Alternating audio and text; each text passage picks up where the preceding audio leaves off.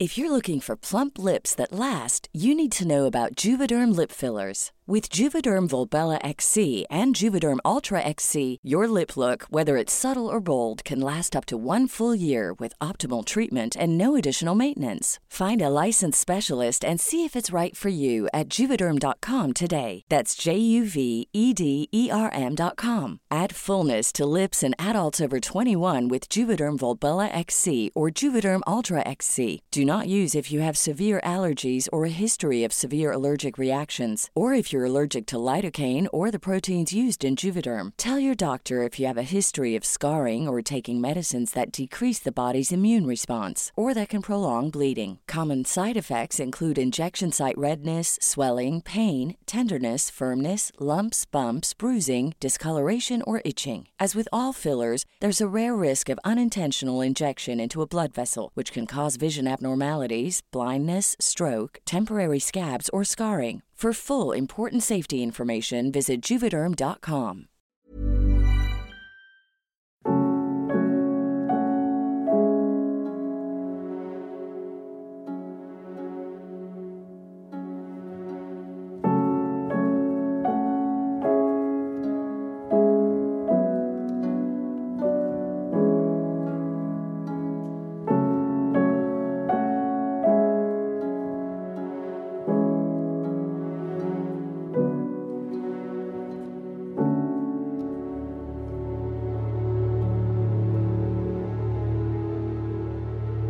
En el año 2009, los investigadores se preparaban para presentar cargos contra la madre más odiada de Estados Unidos. Tomaría casi tres años para comenzar el juicio más esperado de la época. Un show mediático que tenía al público en general totalmente en contra de la madre y su familia.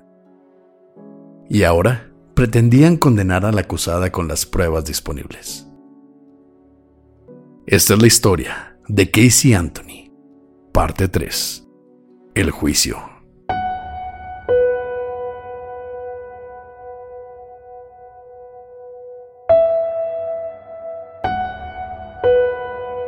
Estás escuchando Señales Podcast.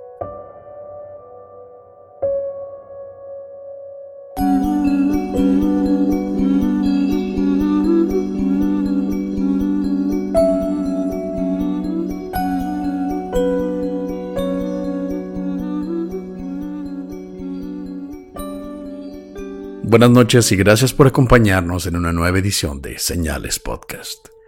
Como siempre, un saludo a nuestro amigo Antonio de Relatos de Horror. Si aún no lo conocen, encuéntrenlo en redes sociales como Facebook, Spotify y YouTube bajo el nombre Relatos de Horror.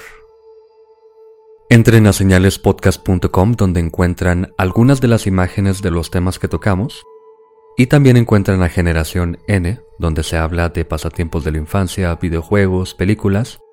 Y este viernes van a entrevistar a Artemio Urbina, un famosísimo personaje del ambiente gamer de México que él se dedica a la restauración y preservación de cassettes, consolas y todo ese tipo de cosas. Y también a la Podcast, donde hablan de fútbol principalmente y de algunos otros deportes también. A lot can happen in three years, like a chatbot may be your new best friend. But what won't change? Needing health insurance. United Healthcare Tri Term Medical Plans, underwritten by Golden Rule Insurance Company, offer flexible, budget friendly coverage that lasts nearly three years in some states. Learn more at uh1.com. Pero ahora vamos con el esperadísimo capítulo, el desenlace, Pepe. Algo que la gente está esperando tal vez por meses. El juicio de Casey Anthony. Nos quedamos cuando las autoridades encontraron por fin los restos de Kelly Anthony. Ya eran nada más huesos. Y esto fue en diciembre del 2008. Recordemos que Kelly desapareció, entre comillas, en marzo del 2008. Así que ya es casi un año de que las autoridades estén armando el juicio con pruebas, con testigos que realmente son expertos, pero en Estados Unidos se les dice testigos. Son personas que dicen el cuerpo estuvo aquí y sufrió estas cosas por estas razones, cosas de ese tipo no son personas que vieron, sino que pueden dar su testimonio de una forma más profesional. Y llegamos a enero del 2009, el 22 de enero. la oficina del fiscal del estado de Florida publica 311 páginas, que ya van como mil y algo, ya son muchísimas, pero son 300 más todavía, con algunos detalles del caso. Entre ellos, hay una descripción de los restos encontrados en las bolsas. Se dice que hay una mochila con la palabra adorable, una cobijita de Winnie Pooh, una blusa de talla 3, recordemos que Kelly estaba por cumplir 3 años, unos shorts blancos con rayitas, y de acuerdo a una declaración jurada o una affidavit, los oficiales encontraron una estampa o calcomanía con forma de corazón puesta sobre la cinta adhesiva enredada en el cráneo de la menor. Todo esto dentro de una bolsa de plástico negra y esta bolsa metida en una bolsa de lavandería hecha de tela. Y el toque de la calcomanía sí te, te da escalofríos, te hace no sé, te hace como ternura y al mismo tiempo te hace sentir mal, ¿no? O sea, encontrar una estampita de corazón en el cráneo. Bueno, fue en la cinta que está puesta sobre el cráneo, sobre la boca del cráneo más específicamente, que en realidad son tres pedazos de cinta. Pero sí, esto de la estampilla, del sticker, calcomanía, como le digan, es... No sé, es como maquiavélico. Y ahorita vamos a entrar un poquito a detalle de por qué. El 23 de enero, George Anthony, el abuelo de Kaylee, es llevado al hospital luego de mandarles mensajes de texto a sus familiares diciendo que quería, y cito, acabar con su vida. Pero fue encontrado en un cuarto de hotel totalmente ebrio, a punto de causarse una sobredosis con medicamentos. También se encontró una carta suicida preparada que decía que necesitaba ir con Kaylee. Está totalmente destrozada la familia. Aquí vemos al abuelo, no sé si lleno de culpa, no sé si desesperado por todo lo que está pasando. O simplemente deprimido, ¿no? O deprimido nada más. Pero esto luego lo utiliza el fiscal en contra de él. Y ahorita vamos a ver por qué. Luego el 2 de febrero, una ceremonia de conmemoración a nombre de Kelly es organizada por la Iglesia Baptista Orlando. Y a esta conmemoración asisten 1.200 personas. Luego el 19 de febrero se publican 100 documentos más con información adicional y en esta se describe más evidencia que se encuentra cerca de las bolsas, no adentro, pero cerca. Se encuentra una botella de Gatorade llena de un extraño líquido y sedimento blanco y además una jeringa envuelta en papel de baño dentro de la botella.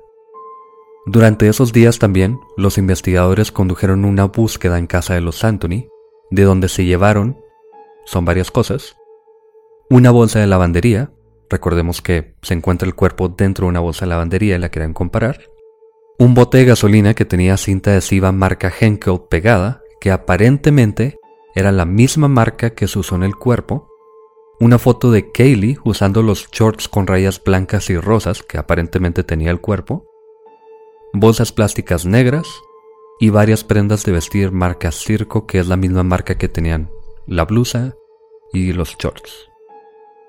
Para entonces también el laboratorio del FBI comunicó públicamente que, y cito, basados en las pruebas, las piezas de cinta adhesiva en el cuerpo y en el bote de gasolina son comparables una con otra en atributos físicos y composición química del componente adhesivo. Por lo tanto, se originaron del mismo lote de cinta adhesiva original o de rollos de cinta creados de la misma forma. Esto para mí no significa nada. Básicamente están diciendo la cinta adhesiva en el cráneo y la que encontramos en casa de Luz Anthony es la misma o puede ser la misma marca y se hizo de la misma forma que es obvio. Sí, pues también como aquí en México, o sea, en cada casa puedes encontrar masking tape. Eso es muy normal, entonces esto, como tú dices, no nos da nada en concreto, pero es bastante sospechoso, por así decirlo. No me parece sospechoso, me parece una forma de incriminarla con cualquier cosa. Es como se llevaron bolsas de basura negras y luego, o, sea, no hay ninguna relación, simplemente porque hay bolsas, porque hay cinta adhesiva de cierta marca, porque hay la bolsa de lavandería, por ejemplo, Recordemos que el cuerpo se encuentra relativamente cerca a la casa de los Anthony Así que probablemente son personas que compran en el mismo supermercado, las mismas marcas, probablemente. No sé, no significa nada para mí. Pero no olvidemos que los Anthony ya estaban en, en el ojo eh, de la investigación, ya estaban bajo el ojo de las autoridades, el ojo del público, y habían caído en muchas contradicciones. Entonces, yo sí me voy más a que esta cinta sí se pudo haber utilizado para el cuerpo también. De que se pudo, se pudo, pero no veo la relación decir vienen del mismo lote o de la misma fábrica, incluso. Pero bueno. Y el abogado de Casey, José Báez, obviamente saca un comunicado diciendo que el laboratorio era completamente especulativo y sesgado. Estoy de acuerdo. Sí, en lo técnico, pero teniendo ese trasfondo, yo todavía le echo más culpabilidad a la familia. Ok. Después, el 14 de abril, el estado de Florida le notifica a la defensa y el público en general que buscarán la pena de muerte contra Casey Anthony, dando a dando a creer que ya tenían una prueba sólida para poder, pues no sé, adjudicarle esta prueba de muerte. A veces se utiliza como un intento de que la persona acusada, en este caso Casey, prefiera declararse culpable a cambio de que le quiten la pena de muerte. O, no sé, dar pistas, algo de este tipo. Puede ser un arma simplemente. Va, te la compro. Sin embargo, el 19 de junio, las autoridades publicaron el reporte de la autopsia de Kaylee Anthony de 36 páginas. Lo más importante del documento mismo es que no se encontraron rastros de drogas, y dice como conclusión, Las circunstancias de la muerte son que esta menor, sin historial médico, no fue reportada perdida por aproximadamente 30 días. Aunque no existe trauma evidente en el esqueleto, existe cinta adhesiva sobre la región facial inferior, aún adherida a cabellos. Esta cinta fue claramente puesta previo a su descomposición, manteniendo la mandíbula en su lugar. El agrupamiento de las vértebras en la escena, separada del lugar de las bolsas, y el cráneo indican la actividad animal luego de la descomposición, pero antes de la completa desarticulación del esqueleto. Esto indica que el cuerpo fue puesto en el lugar previo a su completa esqueletización. Las raíces crecientes en las vértebras y bolsas indican que el cuerpo fue puesto en el lugar meses antes de ser encontrado. No hay nada inconsistente con que el cuerpo fuese puesto en el lugar poco después de la última fecha en que fue vista con vida. Es entonces, mi opinión, aunque la causa de muerte no puede ser determinada con exactitud, el modo de muerte fue homicidio. Unos meses después, el 17 de septiembre, el equipo de Casey presentó una moción para descartar los cargos por asesinato, citando que el Estado había fallado en preservar la evidencia del caso. Según ellos, aun con los reportes y búsquedas anteriores al 11 de diciembre, cuando se encontró el cuerpo, el Estado falló en preservar el lugar y condición de los restos, lo que hace imposible saber si estos restos fueron movidos a la escena mientras Casey se encontraba bajo custodia. Se me hace lógico que intenten utilizar esta narrativa de que Casey ya estaba bajo custodia y no sabemos cuándo están los restos o cuándo se ponen los restos ahí, pero ya sabemos que es totalmente obvio. Pues no obvio. Bueno, recordemos que Crunk había reportado los restos desde mucho antes. antes de que Casey estuviera en custodia. Sí, y no le hicieron caso. Quién sabe si fueran bolsas diferentes, si fuesen las otras dos que estaban ahí, no sabemos. Pero se reportó algo desde antes. Semanas después, el 29 de septiembre, el Estado publicó más documentos del caso. Entre los más importantes, se encontró que según un laboratorio, los restos de cinta adhesiva encontrados en la boca del cráneo de Kaylee fueron contaminados por un examinador del FBI. Siempre. Siempre la caga un investigador. Policía. Un policía, la persona que encuentra los restos. Que le agarra el cráneo de los ojos, pues. sí, bueno, con un palo no, con las manos tampoco, pero... Siempre hay alguien que hace algo. Me recuerda mucho al caso de, de la Gubudum, donde iba toda la raza disque a buscar o a tomarse fotos y pendeja de media y pisaban todo, movían todo, nada más por, por hacerle a la maña. Entonces en este caso no es la excepción, tuvimos miles de personas dando vueltas por todos lados, tocando todo. Y es cuando se pudo haber movido todo esto, pero desgraciadamente fue un investigador, un profesional, el que echó a perder esta escena del crimen. De hecho, fue una laboratorista, parece que se contamina ya después cuando se llevan los restos al laboratorio, y es ADN femenino el que se encuentra en los restos, no coincide con Kelly, Casey o Cindy, y ya después sale una persona y dice, no sé qué pasó, utilicé guantes, yo creo que está mintiendo obviamente, pero dice, utilicé guantes para manejar los restos y los contaminé. Y les turno de encima. Estaba comiendo ahí al lado. Sí, un menudo. Tenía pedazos de comida china en, el cadáver. Sabes que no ludo ni tantito. Ni tantito ludo. Pero en fin, unos meses después, el 11 de diciembre, durante procedimientos judiciales en corte, Casey Anthony al parecer no pudo controlar el llanto mientras el fiscal daba su versión de cómo creía que Kelly fue asesinada. En sus palabras, el asesino preparó una sustancia por adelantado que la rendiría físicamente, incapaz de resistir. Si el asesino la viera a la cara, tal vez el asesino habría visto sus ojos. Primero, una pieza de cinta. Luego dos. Luego tres. Mientras respirar, era imposible. ¿Recuerdas la calcomanía en forma de corazón? Aquí es donde hizo clic en mi cabeza y me imagino a quien sea que haya matado a pobre Kelly, poniéndole, como dice esta persona, un pedazo de cinta en la boca, otra en la nariz y luego otra encima de esas dos. Estas cintas adhesivas le cortaron la respiración inmediatamente, pero en mi cabeza y no sé si esto esté metiendo demasiado drama y ya se vayan a comenzar a hacer ideas en la cabeza. Pero me imagino una persona que le está poniendo las cintas como un juego, diciéndole vamos a jugar a que no puedes hablar. Y te voy a poner esta calcomanía de corazón para que veas que es un juego. Hijo de su pinche madre. Aquí es donde sí...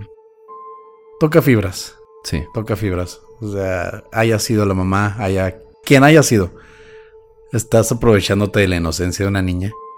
Tal vez como tú dices, como un juego, tal vez obligándola. Pero la estás viendo a los ojos porque le estás tapando la nariz y la boca. Sí. Y al final tienes el descaro de ponerle una estampita de corazón. Tal vez a raíz de esto, tal vez.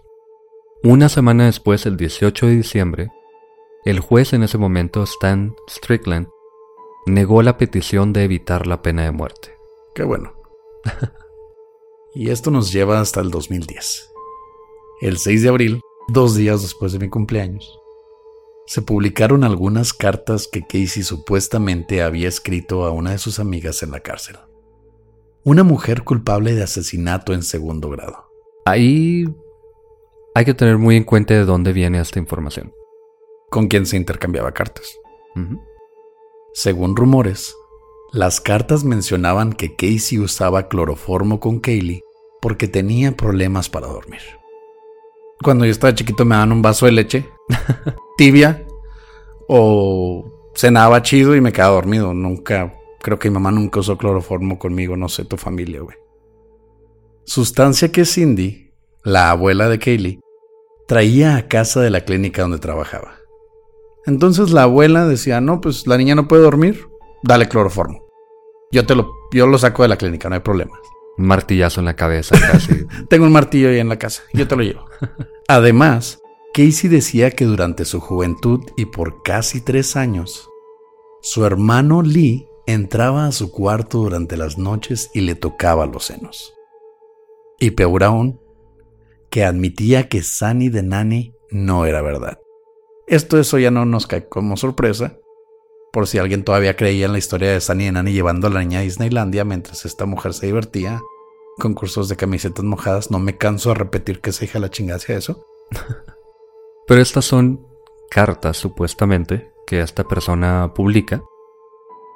Aunque muchos de esos rumores se negaron por los abogados de Casey, explicando que todas estas cosas fueron inventadas por otra reclusa con quien Casey platicaba y quien solo intentaba ganar atención. Más importante, las únicas referencias de Sunny y Nani en las cartas, ya cuando se leyeron realmente, eran cuando Casey le decía a su amiga que Sunny no quería decirle dónde estaba su hija, al parecer siguiendo con la mentira o creyéndolo honestamente. Entonces lo único que dice Sunny por escrito es que supuestamente no le quiere dar a Kaylee, y luego salen todos estos rumores, pero estos rumores se quedan en la mente de la gente. Esto es lo importante de todo esto que ya en la mente de las personas, de todo mundo, está la idea de que ella estaba mintiendo sobre Sunny, de lo del cloroformo, de todo esto que no estaba en las cartas. Pero al principio se publica que esto era lo que había dicho. Supongo que era parte también del, drama mediático que siempre se hizo. Sí, totalmente. Porque esto nunca dejó de ser un, un show para mucha gente. Aquí estamos hablando de muchas fechas específicas, muchas cosas específicas, pero ya son casi dos años y medio de información por todos lados, de procedimientos judiciales ante la corte, todavía no empieza el juicio. Todavía están en los preparativos, aceptando evidencia, aceptando testigos, expertos. Son dos años y medio de un montón de cosas. Es entonces que el 19 de abril, el juez Stan renuncia al caso luego de que la defensa de Casey lo acusara de tener conversaciones con un blogger policial lo que podría causar conflictos de interés. Entonces, si alguien llegaba y lo entrevistaba, la defensa estaba buscando cualquier cosa para sacarlo del caso, porque él es el mismo que había negado que se le quitara la pena de muerte a, a Casey Anthony. Pero ahí sí hay un conflicto porque parece como que quiere vender la historia, quiere vender a lo mejor detalles que no tiene el público. No sé si me parece bien que renunciara. Pues lo terminó haciendo. Eventualmente se designó a Belvin Perry como juez en el caso. Y fue el 23 de abril que se publicaron 300 páginas de documentos del caso, otras 300 páginas más, mm. incluyendo notas del laboratorio del FBI. En estas notas se menciona que los investigadores desarmaron cuatro aspiradoras tomadas de la casa de los Anthony en busca de cabellos con marcas de descomposición. Y no se encontró ninguno. Y para continuar con el show, como ya decíamos, para entonces voy a resumir un poco algunas cosas. Se lleva a corte a Roy Crunk, que es la persona que encuentra los restos, que por cierto la defensa intentó decir que a lo mejor él había puesto los restos ahí. Ya esto es caer un poco bajo, pero no pasa más, simplemente lo ponen como una duda. Se publican las llamadas del 911, que hace la mamá de Casey, donde dice que huele a muerto y todas estas cosas.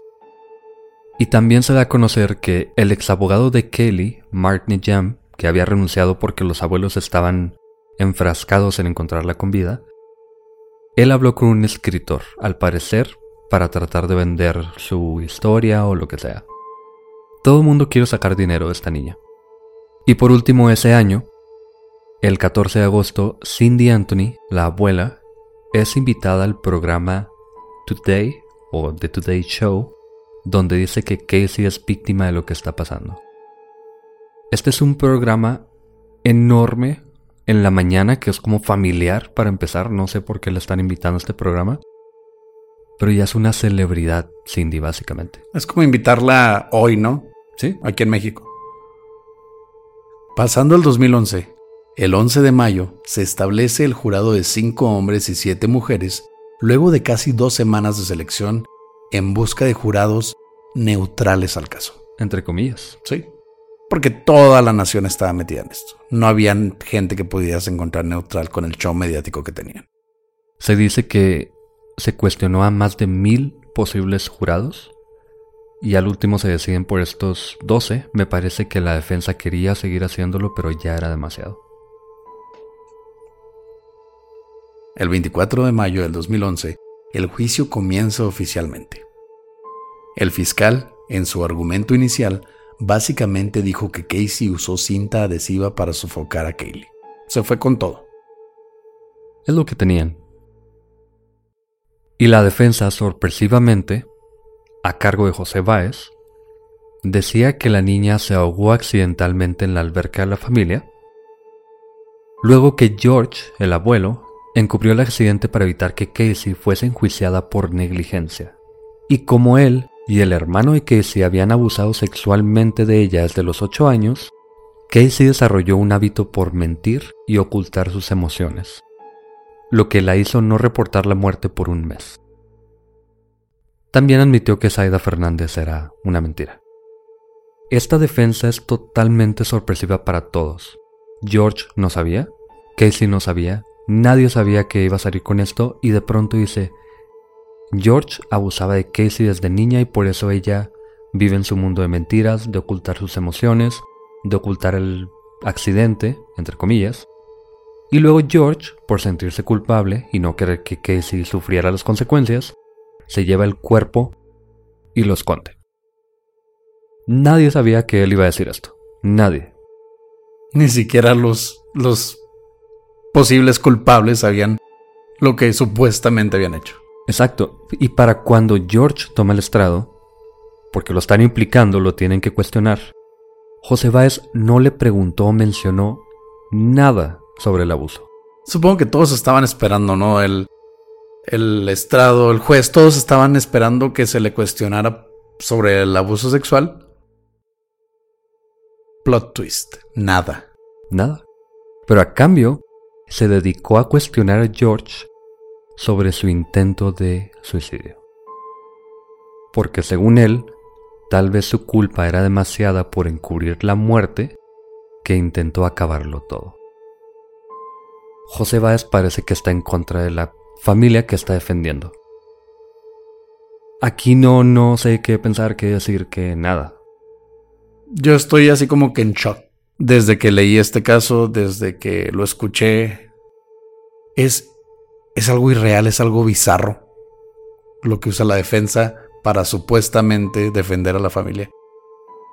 Como te digo, no vuelve a mencionar nunca lo del abuso, lo de absolutamente nada. Simplemente se dedica a decirlo como una como una posibilidad y punto. Ahí se va. Pero eso no es todo. Luego, un exnovio de Casey testificó que ella le había contado del abuso sexual por su padre y hermano, cosa que Casey al parecer no sabía.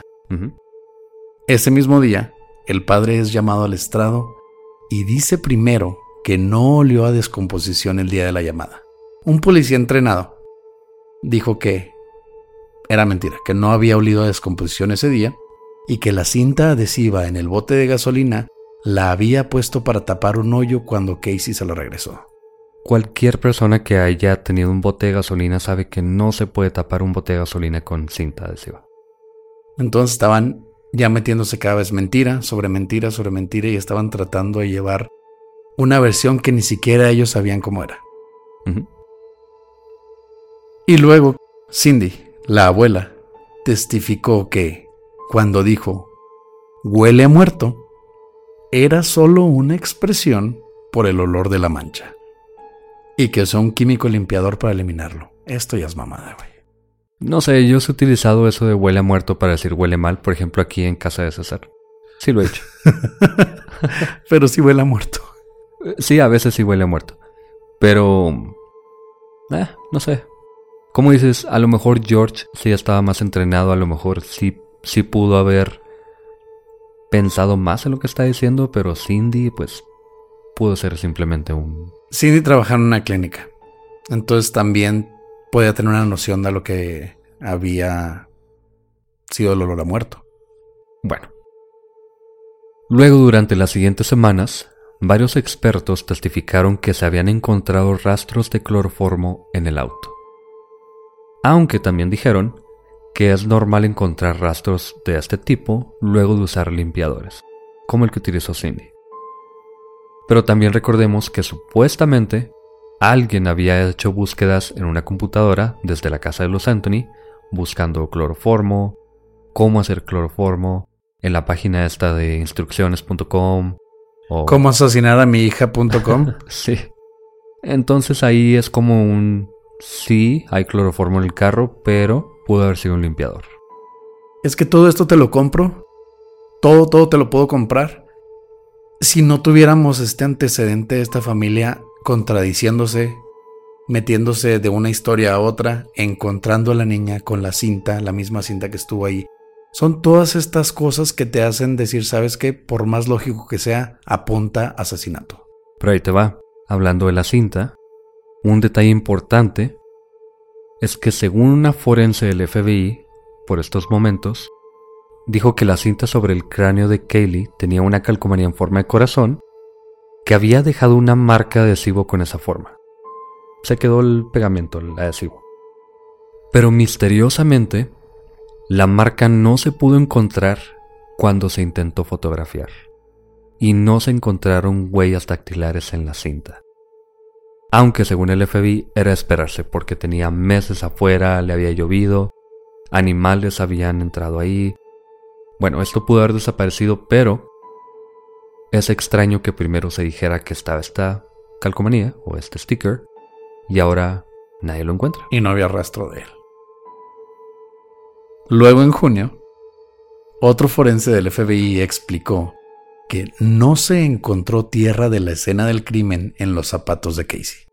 No se encontraron toxinas en el cabello del cráneo, que las pruebas que encontraron cloroformo en el carro no eran confiables y ellos no encontraron nada, y que la banda de descomposición no es un método del todo exacto hablando de la banda de descomposición que se hace en el cabello cuando se arranca. Además, mencionaron que el cloroformo es producido por agua tratada con cloro en las albercas. Básicamente, esta forense tiró totalmente todo el caso del fiscal. Ni evidencia en la ropa de Casey de que habría estado en la escena, ni lo de los cabellos. Bueno, el cabello era un solo cabello que tenía la banda de descomposición, esto no lo hemos mencionado, pero eso me causa un poco de conflicto que sea solo uno, que no es confiable la prueba, que cloroformo puede ser de limpiadores, el cuerpo también, cuando se está descomponiendo, puede producir cloroformo, pero también pudo haber sido para matar a Kaylee. Y ahora también que pudo haber sido residuo de la alberca, porque la niña estaba en la alberca, o pudo haber sido Casey.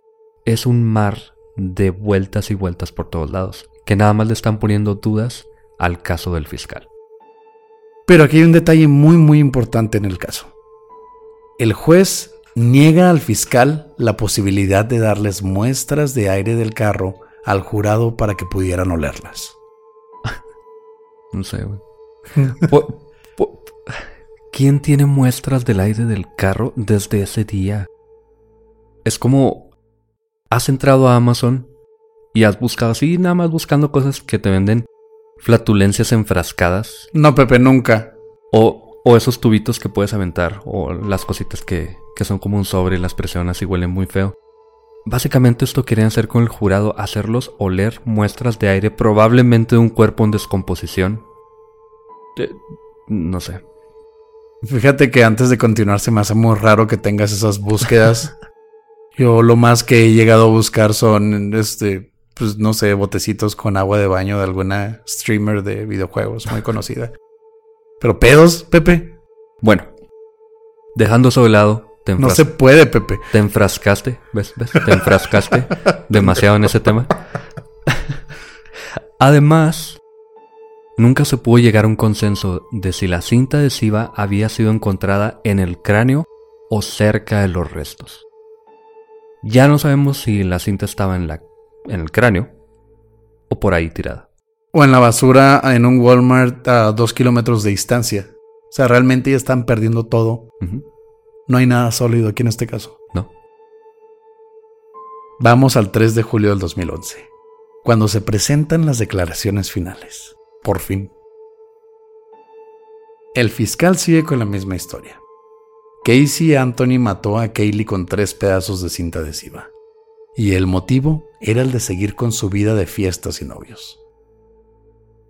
Y fue cuando hicieron la pregunta, ¿qué vida se ve mejorada sin Kaylee viva? y mostraron fotos de Casey en fiestas y de su tatuaje que decía Bella Vita o Vida Bella, que supuestamente se hizo mientras Kaylee estaba perdida. La defensa, de la misma forma, cierra con la misma historia con la que comenzó. Kelly murió ahogada accidentalmente en la alberca, así que George encubrió la muerte para proteger a Casey. Todos estos argumentos, ya sea del fiscal, ya sea de la defensa, ya al parecer ya nada más es una sátira y no veo dónde se esté buscando justicia para la niña al fin y al cabo. Nada más están peleando con historias inventadas, desestimando evidencia, desestimando, por así decirlo, hechos. Bueno, la evidencia se tiene que se tiene que cuestionar. Eso es entendible de, parte de todos. Así que desestimar, no sé, más bien sí se hacen algunos cuestionamientos que se tenían que hacer, porque están buscando la pena de muerte para alguien a fin de cuentas. Pensemos que lo haya hecho o no, es una persona que hasta el momento no se le ha encontrado culpable.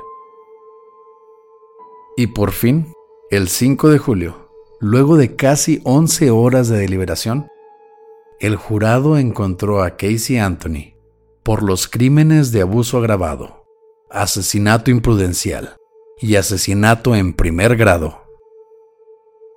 Inocente.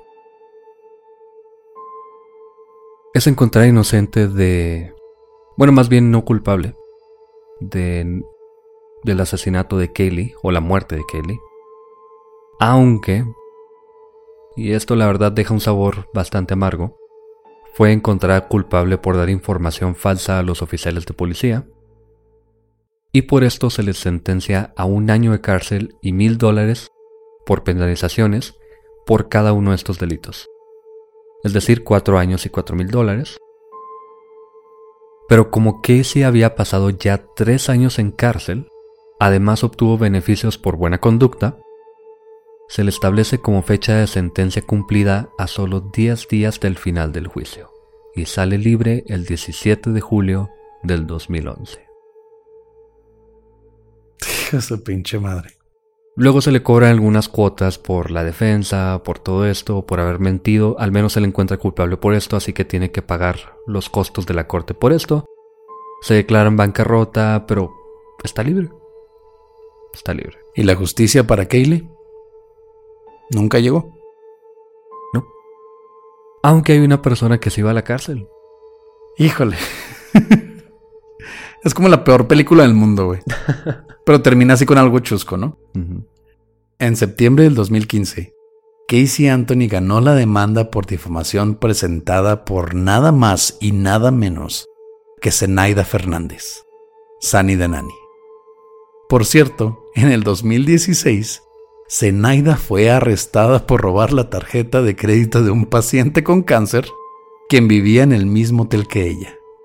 Zenaida se robó la tarjeta mientras el hombre estaba en el hospital por sus tratamientos y se gastó 850 dólares en diferentes tiendas. Sani de Nani al fin y al cabo era una hija de la chingada. Nunca fue niñera. Esperemos. No. Nunca fue niñera. Trabajaba en el hotel, de hecho. Pero sí era una criminal. Sí. Bueno, hasta entonces. Terminó siendo una criminal. Terminó siendo una criminal. Y luego ya después algunos datos por si se quieren quedar un poquito con el coraje todavía. Algunas personas en internet se dan cuenta de que las búsquedas que dijeron que habían buscado cloroformo y todas estas cosas, las agarraron de Internet Explorer, de la computadora, pero nada más de Internet Explorer, y no revisaron Firefox. En Firefox, alguien de la casa de Casey buscó alguna vez antes de que se perdiera Kelly por sofocación a prueba de errores. Y José Báez, el abogado, escribe un libro y en el libro dice que esto siempre esperó que el fiscal lo mencionara y que con esto iban a destruir su caso totalmente. Él no sabe por qué nadie se dio cuenta, esperaba que lo hicieran y él estaba ya completamente perdido. Pero ya sabemos que los fiscales alrededor del mundo son unos ineptos y nunca lo hicieron. Son unos pendejos, güey. Esto pudo darle un giro de 180 grados al caso y posiblemente terminar con un culpable en la muerte de esta niña de casi tres años. Sí. Y además, porque tú y yo somos fans de Last Podcast on the Left, Marcus Sparks, que es un poco más o menos mi ídolo, él investigó algo muy curioso que tú querías mencionar. Según él y un ayudante que tiene de investigación, los Casey viven en una casa. A 300 metros está el área boscosa donde se encontró el cuerpo. Y más o menos por la misma área hay dos casas. Y una de esas casas pertenece a una persona que se llama Zenaida Almodovar. Y la otra casa pertenece a Peter González. Entonces aparentemente Casey dejó el cuerpo ahí. Esta no es mi teoría, esta es la teoría de Marcus Sparks. Casey dejó el cuerpo ahí, se fue caminando, pasó por esas casas, vio el nombre de Zenaida y el apellido de González y dijo Zenaida González se llevó a Kelly. Era Zenaida Fernández González, pero no sé, a lo mejor juntó dos apellidos latinos y ya dijo a la fregada. Esperemos que este episodio les dé tanto coraje como a Pepe y como a mí. Porque todo iba... ¿Tú crees que ella la mató, verdad? Sí, a huevo. Ve esto, estos últimos notas del caso. Eso echa a perder todo el juicio. Y todo apunta a la culpabilidad de Casey, a mi parecer. Bueno, déjame cambiar la pregunta. ¿Tú piensas que debieron haberla encontrado culpable? Sí. Yo no. Entré a este caso pensando que sí, Luego con todo esto que cuestionan lo del cloroformo, lo de la cinta, lo del cabello, ya no sé. Sofocación a prueba de errores. Creo que podrías encontrar lo mismo en mi computadora. Sí, pero yo sé que si en algún momento te enjuician, yo voy a ser un testigo y créeme que no va a ser a favor tuyo. Yo voy a ser bien directo. Chequen todos los navegadores que tienen, no nomás tiene Internet Explorer. ¿Sabemos si Casey tiene un podcast? Híjole, no, pero ya en serio. Bueno, recuerda que esto no se metió en el juicio. Esto no lo sabe nadie. Bueno, no lo sabía nadie hasta el juicio. Así que... No sé. Yo la verdad creo que se hizo lo que se tenía que hacer. Sí pienso que fue culpable. Pero pienso que el jurado decidió bien. Y por cierto, supuestamente se entrevistó a algunos miembros del jurado unos meses después porque se mantuvo anónima su identidad por un tiempo algunos de ellos dijeron que querían declararle culpable pero no podían por falta de pruebas. Si hubieran tenido estas pruebas que salieron mucho, mucho después a la luz, tal vez habríamos tenido un veredicto diferente. Tal vez. Gracias por escuchar Señales Podcast. Buenas noches.